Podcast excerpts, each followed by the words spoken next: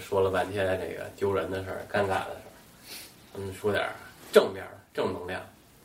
到目前为止，最大的收获是什么呀？我觉得我最大的收获应该就是说，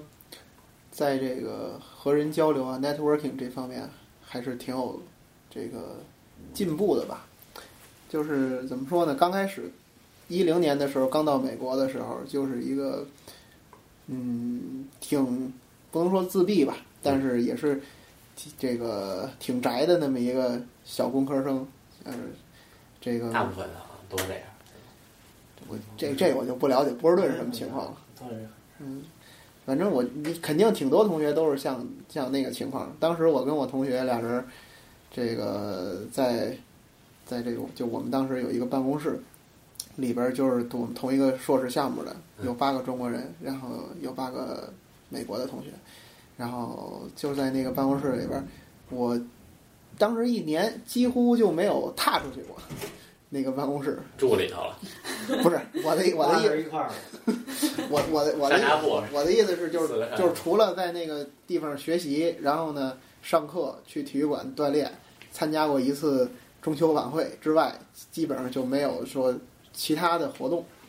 基本上就是这样一一整年的时间。所以我在当时我在那个地方认识的同学，只限于这办公室里的十几个人，加上老师。哇！啊，就就就是呃交际面非常的窄啊，然后就跟本科的时候都不一样，变得特别的怎么说呢，内向啊，然后晚上回家也就是不是内向里边儿有人恶心。是不信嘛。 然后后来这个呃毕业之后吧，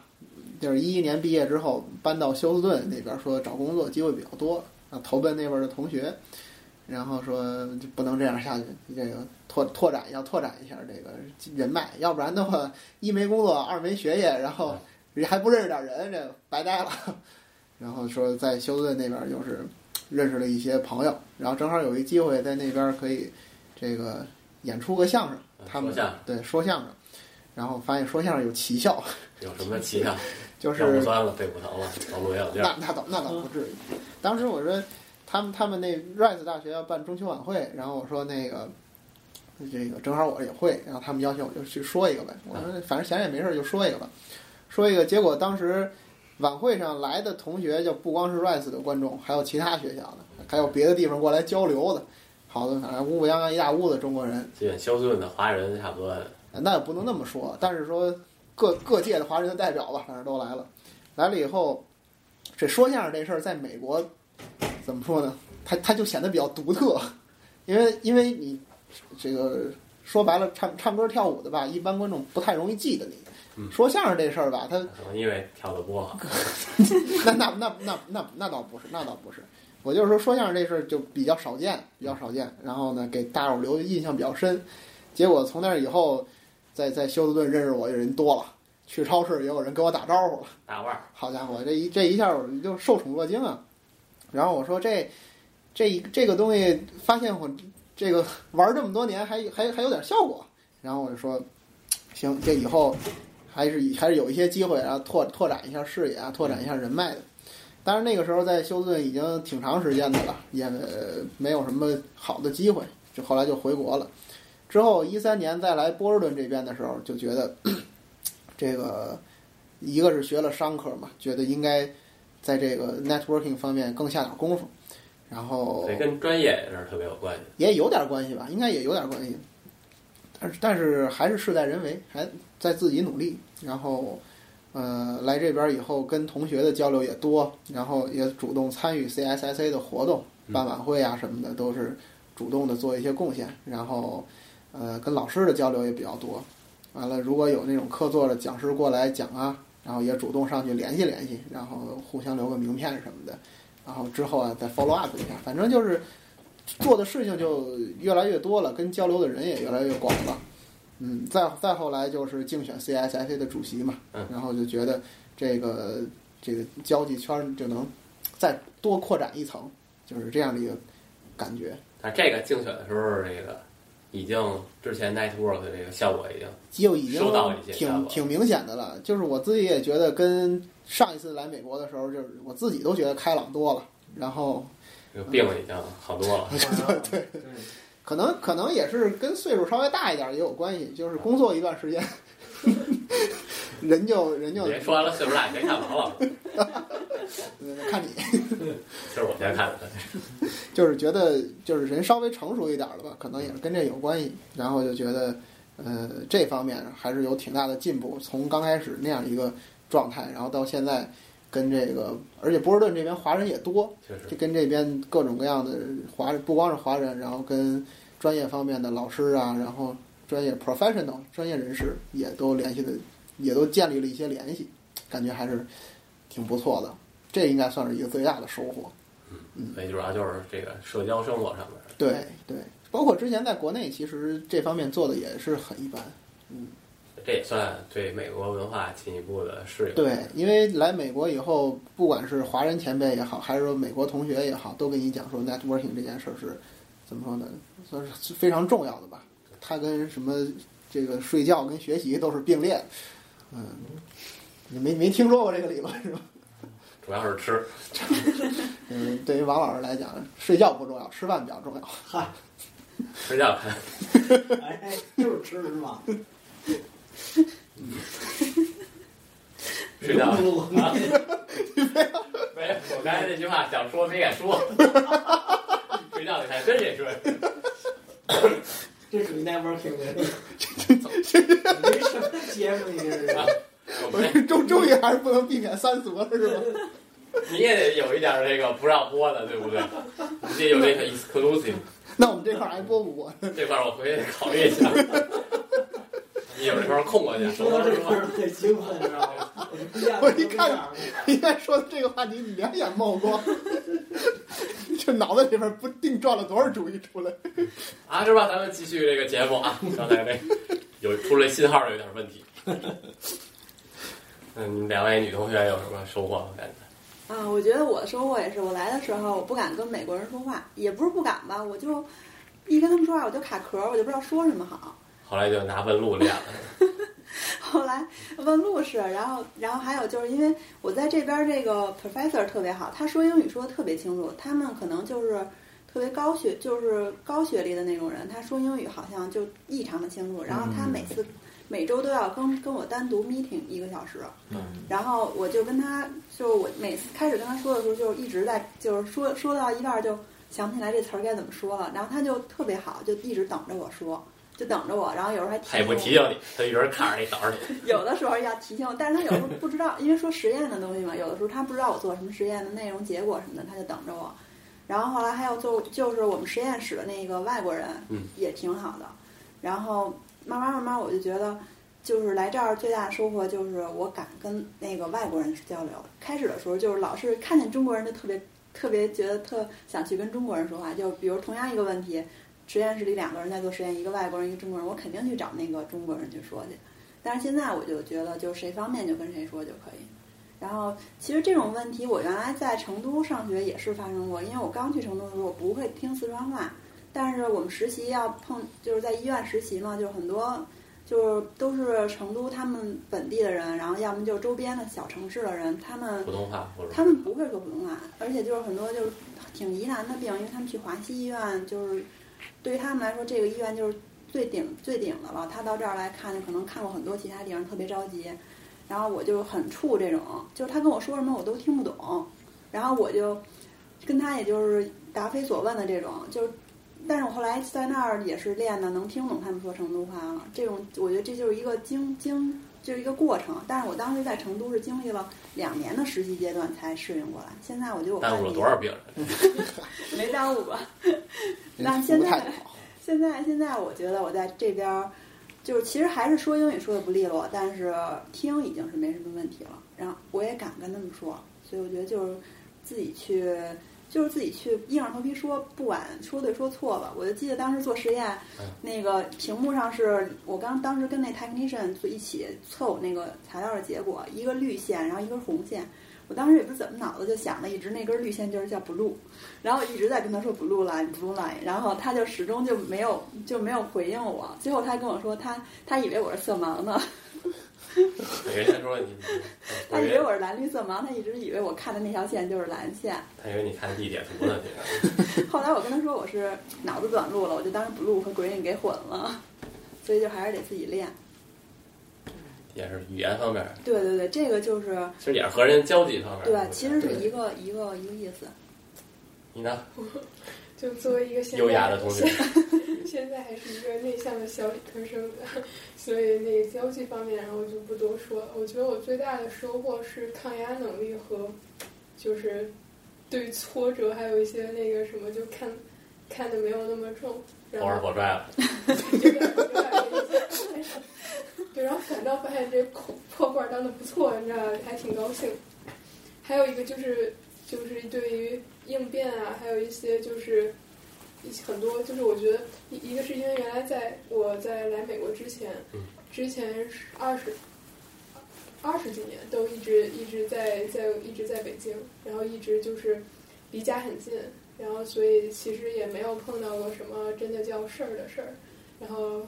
碰到点儿什么事儿，回家躲两天，然后其实好多事儿也就过去，也没有什么那碰到什么 事儿？还需要多呀，回家躲着。避避风头。哎，有点没意思。对，然后有第二天周一再上学的时候也就没有， 所以说白了也还是没碰到过什么什么大事儿。然后不像出来以后，就是好多好多碰到好多事儿，以前没有碰到过，而且在国内的时候也说白了，其实挺一帆风顺的嗯，没碰到什么挫折。然后出来了以后，就碰见其实发现了自己很多不足，很多缺点，然后刚但开是始已经破罐破摔了，觉得就无所谓了， 对，就刚开特始别好接受了。自己的这些缺点，其实挺挺痛苦的，因为原来那么多年，其实从来没有发现过这些东西。然后等来这边以后，然后就因为碰到了一些没有以前没有碰到的情况，然后所以暴露自己一些以前没有不知道的一些缺点。然后刚开始的时候，这个过程就会觉得特别难以接受。然后后来是慢慢的、慢慢的，然后就发现所有的困难也好、挫折也好，然后你去一件一件去解决，然后早晚是能把它们都弄完的。呃，破破那个破罐儿也是有春天的，嗯，然后然后把作业写完了就得。哎对，然后就哎真是这个，以前从来没有发现我什么作业不会写，对吧？然后上上周那作业就是，然后就，所以我觉得，而且还有一边写一边哭，对一边摔，对对，对，然后我觉得就是就别对了，就是因为就随是和就是有一些以前没有碰到过的一些情况，然后一些包括就是以前我在国内的时候特别喜欢一个人自习，一个人看书，各种各样的事情，然后自己有一又个爱到没朋友。 自己有一个计划，然后有一个，然后每天就按照这么去过，然后我就觉得很很满足，很高兴。然后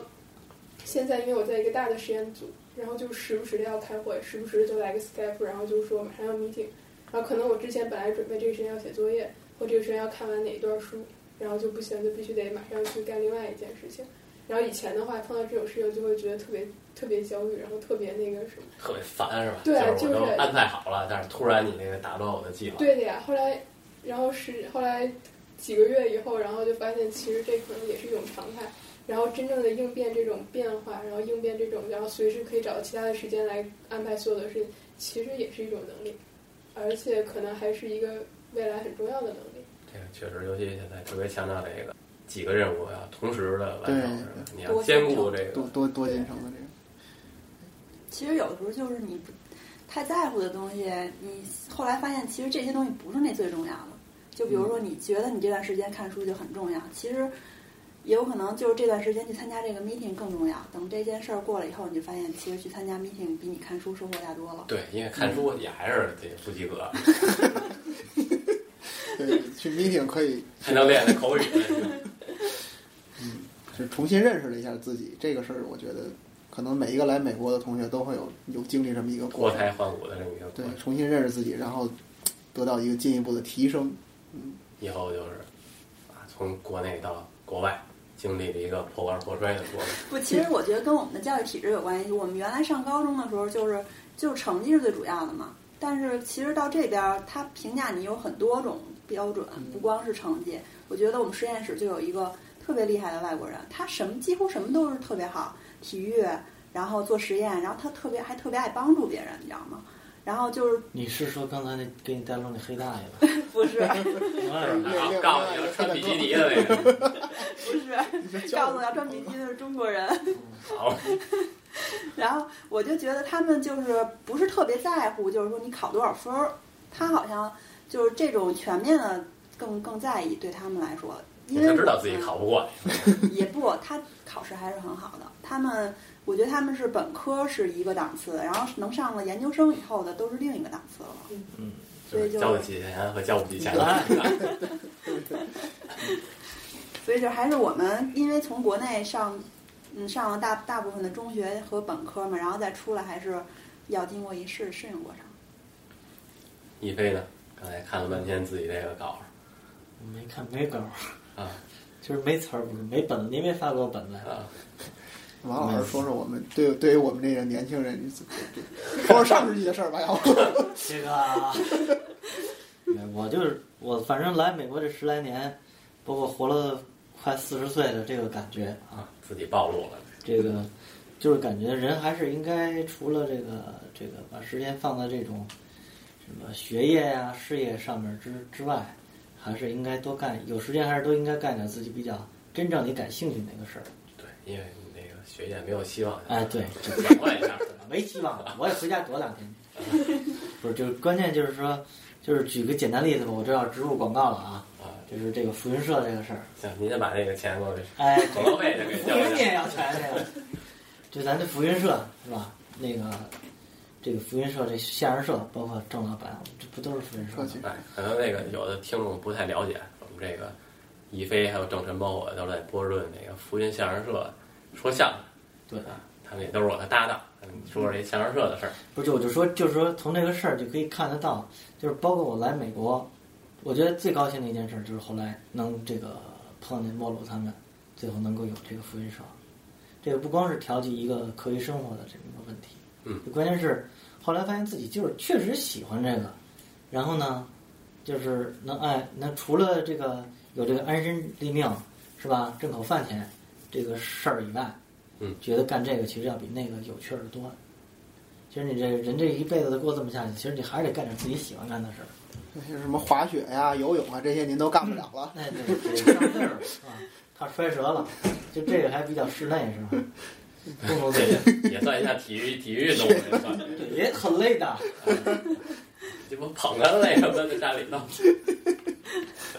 哎呀妈，那也是一啊个，那也是一个体力。就是说，就是说这个意思吧。对，就是说这个这个，我觉得就是刚才其实刚才咱们也谈到这个问题，就是在国内这个教育问题。嗯，就国内这个教育就是比较同化同化的这个教育。嗯，就是把人都教育都差不多啊，你就是数理化这个成绩好了就行了，你其他那些特性你该没有就没有了吧。嗯，你包括我小 时候，是吧？别说别说，那个小时候对我们来说，可能尤其广大听众朋友来说比较陌生。要要不就别说了，没有时间有限，没有什么意义，是吧？已经这茬儿已经接过去了，不是还有一点时间，然后可以听一听。就是说，就是说，国内，我觉得国内这个教育现在就搞得有点太功利了。嗯，就包括你说这强调这个数理化这块儿，就甭说是为了上好学校，现在包括这个培养小孩儿这个所谓的这个课课余兴趣，嗯，弹个钢琴啊，什么跳个舞啊，这个其实闹了归齐，其实也是为了让孩子能上一学校，加分儿嘛还真，是要不跟人跟跟人家增加自己的竞争力。就是有多少是真的是从孩子的兴趣角角度出就发？说你培养特长，也不是为了让他有哎对特长，是为了让他上好学校。是，没错，就是这意思。那这孩子不愿意去，你非得拉人去，最后闹了半天呢。他也许他练出来了，没练出来就把时间都给耽误了。他有那时间干他自己愿意干的事儿，可能他出来成绩会更好。嗯，就是绕了半天绕回咱们刚才说那数学那个，美国他没有那种，就是说咱们就练数学题吧。我靠，我给你课后给你留个四十道题，你回家练去吧。那么人家少，才四十了。咱就说，这不是举个例子嘛嗯？他就是凭兴趣，你要喜欢数学那个是吧？您就自己多花点功夫，慢慢的他就出来了。他到一定时该冒尖儿了就冒尖儿了。咱们这都是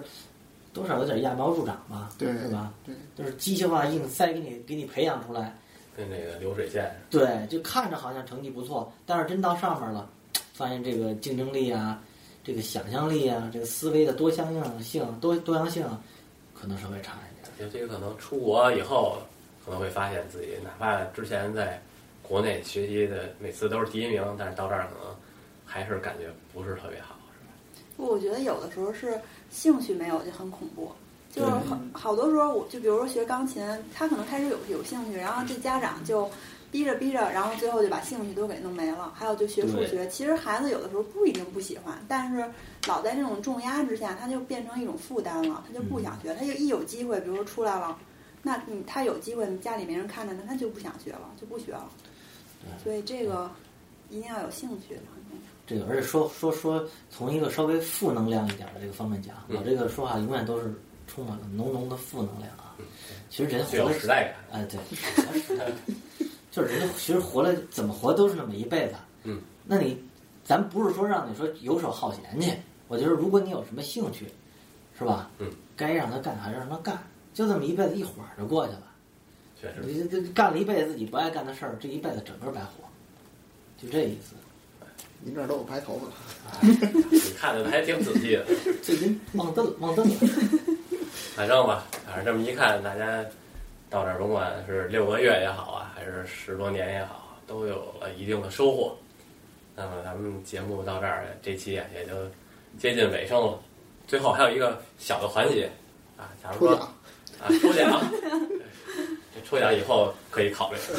然后可以找到赞助商了。咱们这样，假如说啊，你回到过去，就是你刚来美国的那会儿，让你对当时的自己啊说一句话，你会对当时的自己说什么？啊，谁先来？我先来吧，啊就是一定要找好房子再来。啊，嗨，别人呢？我还得认路是吧？得除了找对还得人 录，北京路，嗯我觉得就放轻松吧，就刚来的时候肯定难免紧张，但其实，哎，嗯空中飘来五个字儿，那都不是事儿。啊来之前就把破腕已经 摔了就可以了。正对常，我倒是，我倒我倒是跟王晶想法不太一样啊。我觉得来之前要各方面都要做好准备，找工作也好，学习也好，就是各方面的准备都要提前做好。来这儿就开始这个努力奋斗，跟跟国内的安逸生活就不一样。嗯，所以跟我自己说，就是提前做好各方面的准备，等于就是到这儿以后，一下飞机就已经进就就入进战入斗状态战斗状态。 对，到了。啊！您我来，我这不止一句，啊，你慢慢来， 说话慢。 一年一句的还是多句还得数数。明天好。 反正我觉得，让我回到刚来的时候，我就感觉还是像，我觉得我同意郑晨刚才说那嗯个，还是要有一定的计划性。但是这计划性是从哪儿来的呢？是从经验来的，否则你定一计划也是白定。那怎么才能有经验呢？多摔跟头，怎么才能让多摔跟头？所以我就说，国内的家长应该多让小孩摔跟头，嗯，这样他才能积累自己的经验，他才能按自己的实际情况能够制定出自己的这个计划。 当然了，你要增长经验，还有一个就是听咱们这节目啊。哎，对我这节目宗旨就是啊，通过这个啊，提供这些信息，让您少走一点弯路，对不对？啊一飞，你接着说。没有，就是就是大概就是这么个意思吧。对，因为包括我又要植入广告了啊，哎，你因为我现在不是做一点留学这个东西嘛，哎，就对是，我跟一些国内的什么高中生啊接触嗯，我感觉他们有的人确实还是有计划，他有自己的想法，但是他想法不一定特别迎合实符合实际。嗯，我觉得还是就因为家长护的太厉害了。确实，所以我觉得还是应该多让他们自己有这个锻炼的机会。但啊是以后来了以后，那这个机会还是很多。来了，对呀、来了以后，当然机会肯定很多，但是这个容易措手不及了。就是就是这个问题。然后他就是处于一种很惶恐的状态，他可能会浪费一段，走一定的弯路。对，所以就是多听咱们这个节目，对对对对，少走点弯路。嗯是。好，那么那么这期节目咱们就聊到这儿，呃，感谢各位听众啊收听我们的节目，也感谢我这四位朋友啊这么的支持，咱们下期再见。